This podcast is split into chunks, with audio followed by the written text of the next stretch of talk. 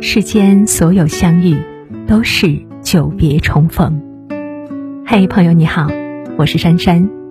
无论你在世界的哪个地方，我都愿意在这个温柔的夜色中，点一盏心灯，温暖你。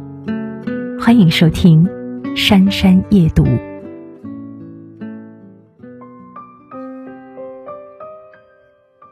美国作家埃尔德里奇·克里夫曾经说过一句话。你不能解决问题，你就会成为问题。一个人格局的大小，决定他处理问题的能力和水平。就如一个池子，只有当它的方寸够大时，不管往里倒多少水，都能够兜得住水。愿你提高自我的格局，游刃有余地处理问题。站得高，见识的高度决定做事的高度。一个牧场主人的邻居是个猎户，他院子里养了一群凶猛的猎狗，经常跳过栅栏袭击牧场的小羊羔。牧场主人几次请猎户把狗关好，但是猎户不以为然。后来忍无可忍的牧场主人去找镇上的法官评理，法官听了后对他说：“我可以处罚那个猎户，也可以让他把狗锁起来，但这样你就失去了一个朋友，多了一个敌人。”牧场主人听了后很疑惑，于是法官给他出了一个主意。牧场主人听了后就连忙回家挑选了三只最可爱的小羊羔，送给猎户的三个儿子。孩子们看到小羊后如获至宝，因为怕猎狗伤害到儿子们的小羊，猎户做了个大铁笼，终于把狗锁了起来。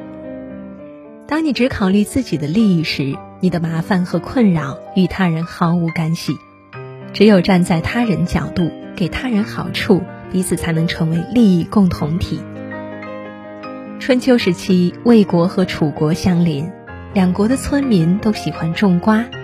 不巧，这年春天天气比较干旱，瓜苗由于缺水，长得很慢。于是，魏国的一些村民每天晚上要挑水去浇瓜，连续浇了几天，瓜苗长势明显好起来。比楚国村民种的瓜苗要高很多。楚国的村民见此非常嫉妒，有些人晚间便偷偷地潜到魏国村民的瓜地里去采瓜秧。魏国人准备以牙还牙时，有一个叫宋阙的大夫说：“如果你们一定要去报复，最多解解心头之恨，可是以后他们也不会善罢甘休。如此下去。”双方互相破坏，谁都不会有好的收成。然后宋大夫带着村民们每天晚上去楚国人的瓜地浇水。至此以后，两国村民冰释前嫌。在外交上有一句话：国际上没有永远的朋友，也没有永久的敌人。在遇事时，真正的高手懂得化敌为友，而不是反目成仇。不必执着于眼前的输和赢，也不必纠结于当下的结与怨，互相对峙只会两败俱伤。缓解冲突和矛盾，才能让彼此受益和得利。缓解冲突和矛盾，才能让彼此受益和得利。谋得远，目光有多远，路就能走多远。有一句古话说：“小不忍则乱大谋。”一个人走得远不远，不是看他的能力有多大，本事有多强，是看他忍得住多少气。张耳和陈馀都是魏国的名士，秦国灭了魏国以后，用重金悬赏捉拿这两人，两个人只能乔装打扮，改名换姓逃到陈国。一天，一个官吏因为一点小事就用皮鞭抽打陈馀。陈馀想起自己以前在魏国是多么受重用，哪里受过这样的侮辱，怒不可遏，当即想起来反抗。张耳在旁见状不妙，便用脚踩了陈馀一下。陈馀终于没有吭声。官吏走后，陈馀还怒气未消，张耳便数落他一顿：“当初我和你是怎么说的？”今天受到一点小小的侮辱，就去为一个官吏而死吗？真正成大事的人不会在小事上较劲，有时让局面变糟的不是遇到的人和事，是你控制不住自己的脾气和情绪。曾国藩在长沙岳麓书院读书时，曾经与人同住一间寝室，寝室内的书桌距离窗口好几尺远。为了方便读书，曾国藩便将书桌移动到窗前。室友见后大为恼火，说：“你的书桌放在窗口，把我案头的光线全给挡住了。”曾国藩听后没跟他计较，反而和气地问他：“我的书桌应该放到哪里呢？”室友指着床边：“就放那儿吧。”曾国藩笑一笑，按照他的意见放了。到了晚上，曾国藩用功读书，这位室友又说：“白天不念书，夜深了却来打扰人吗？”曾国藩便改朗读为默读。不久，曾国藩考中了举人。有一句话说：“将军有剑，不斩苍蝇。”遇到小人的纠缠时，置之不理是最好的回复；遇到他人的刁难时，暗自发力。是最好的报复。不要把时间和精力耗在不值得的人和事上。想要实现更远大的目标，就要学会吃得眼前的亏，才能走好前方的路。处得宽，心有多宽，路就有多宽。有一则故事：北宋韩琦是一代名臣。有一天晚上，他正在看书。旁边帮他执灯的士兵不专注，分了神，不小心把他的鬓发烧到了。当下他头也没转，顺手就把这个火给灭掉。过了一会儿，他发觉有点情况，转头一看，那个士兵已经被换掉了。当他问刚刚那个执灯的人去了哪里，底下人说他把将军的鬓发烧到了，就把他换掉了。结果，韩琦命令手下把那个士兵找回来，因为他已经知道怎么不烧到人了。后来这件事传遍军营，令士气大增，都为他尽心效劳。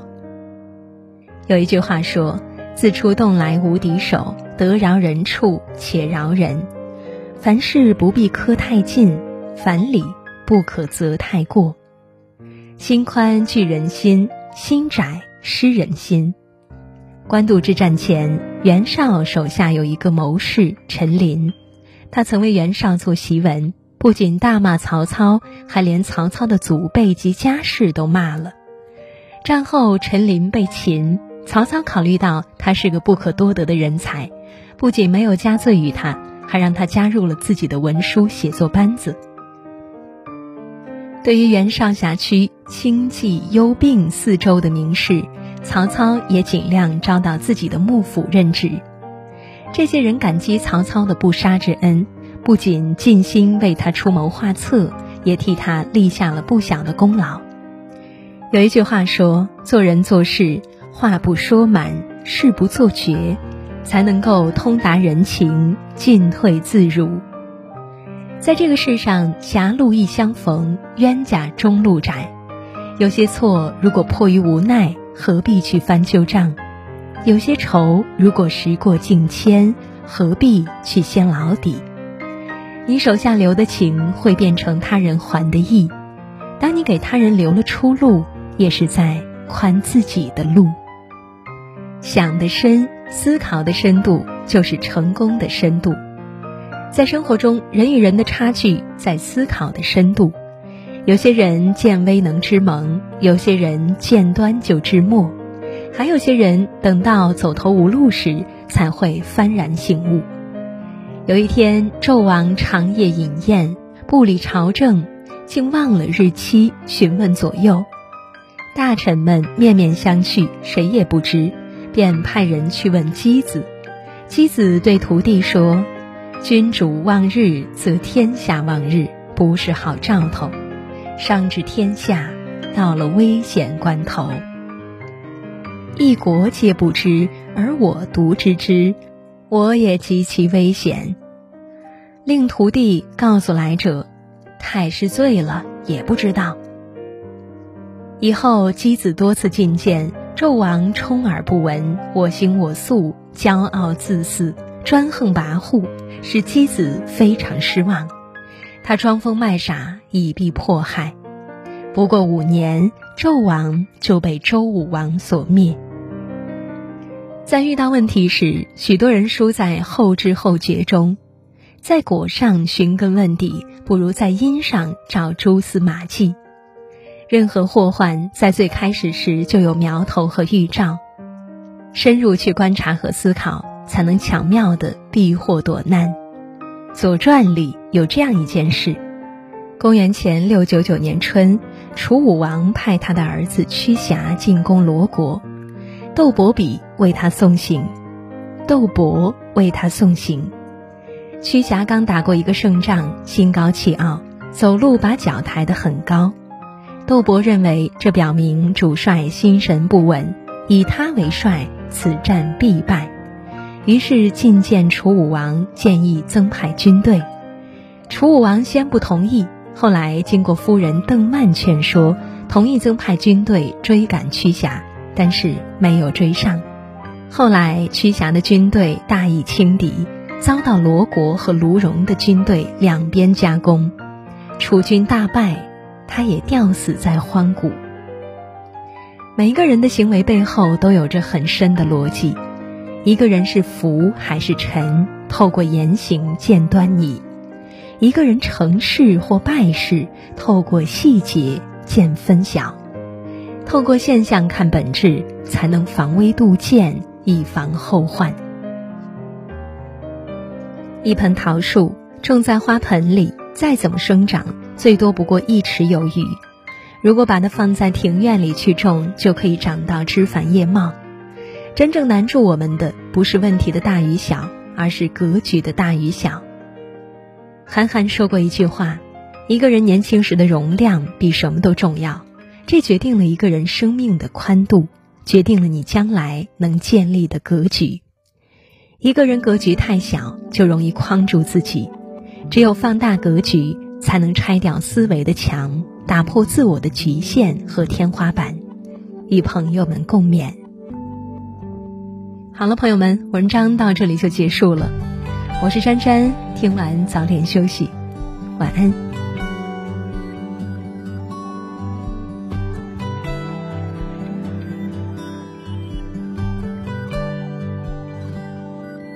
那是日落时候轻轻发出的叹息呀昨天已经走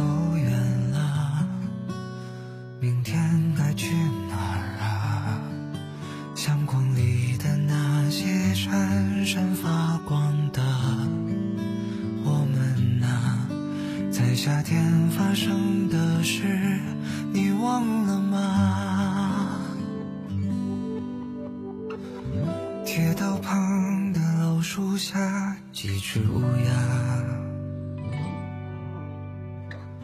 叫到嗓音沙哑，却再没人回答。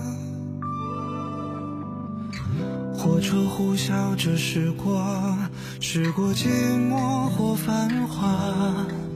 曾经年轻的人啊，也想我吗？就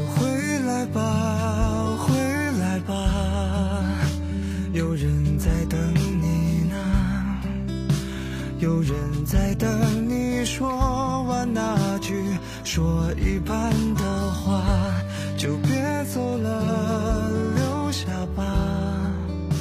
外面它太复杂，多少次让你。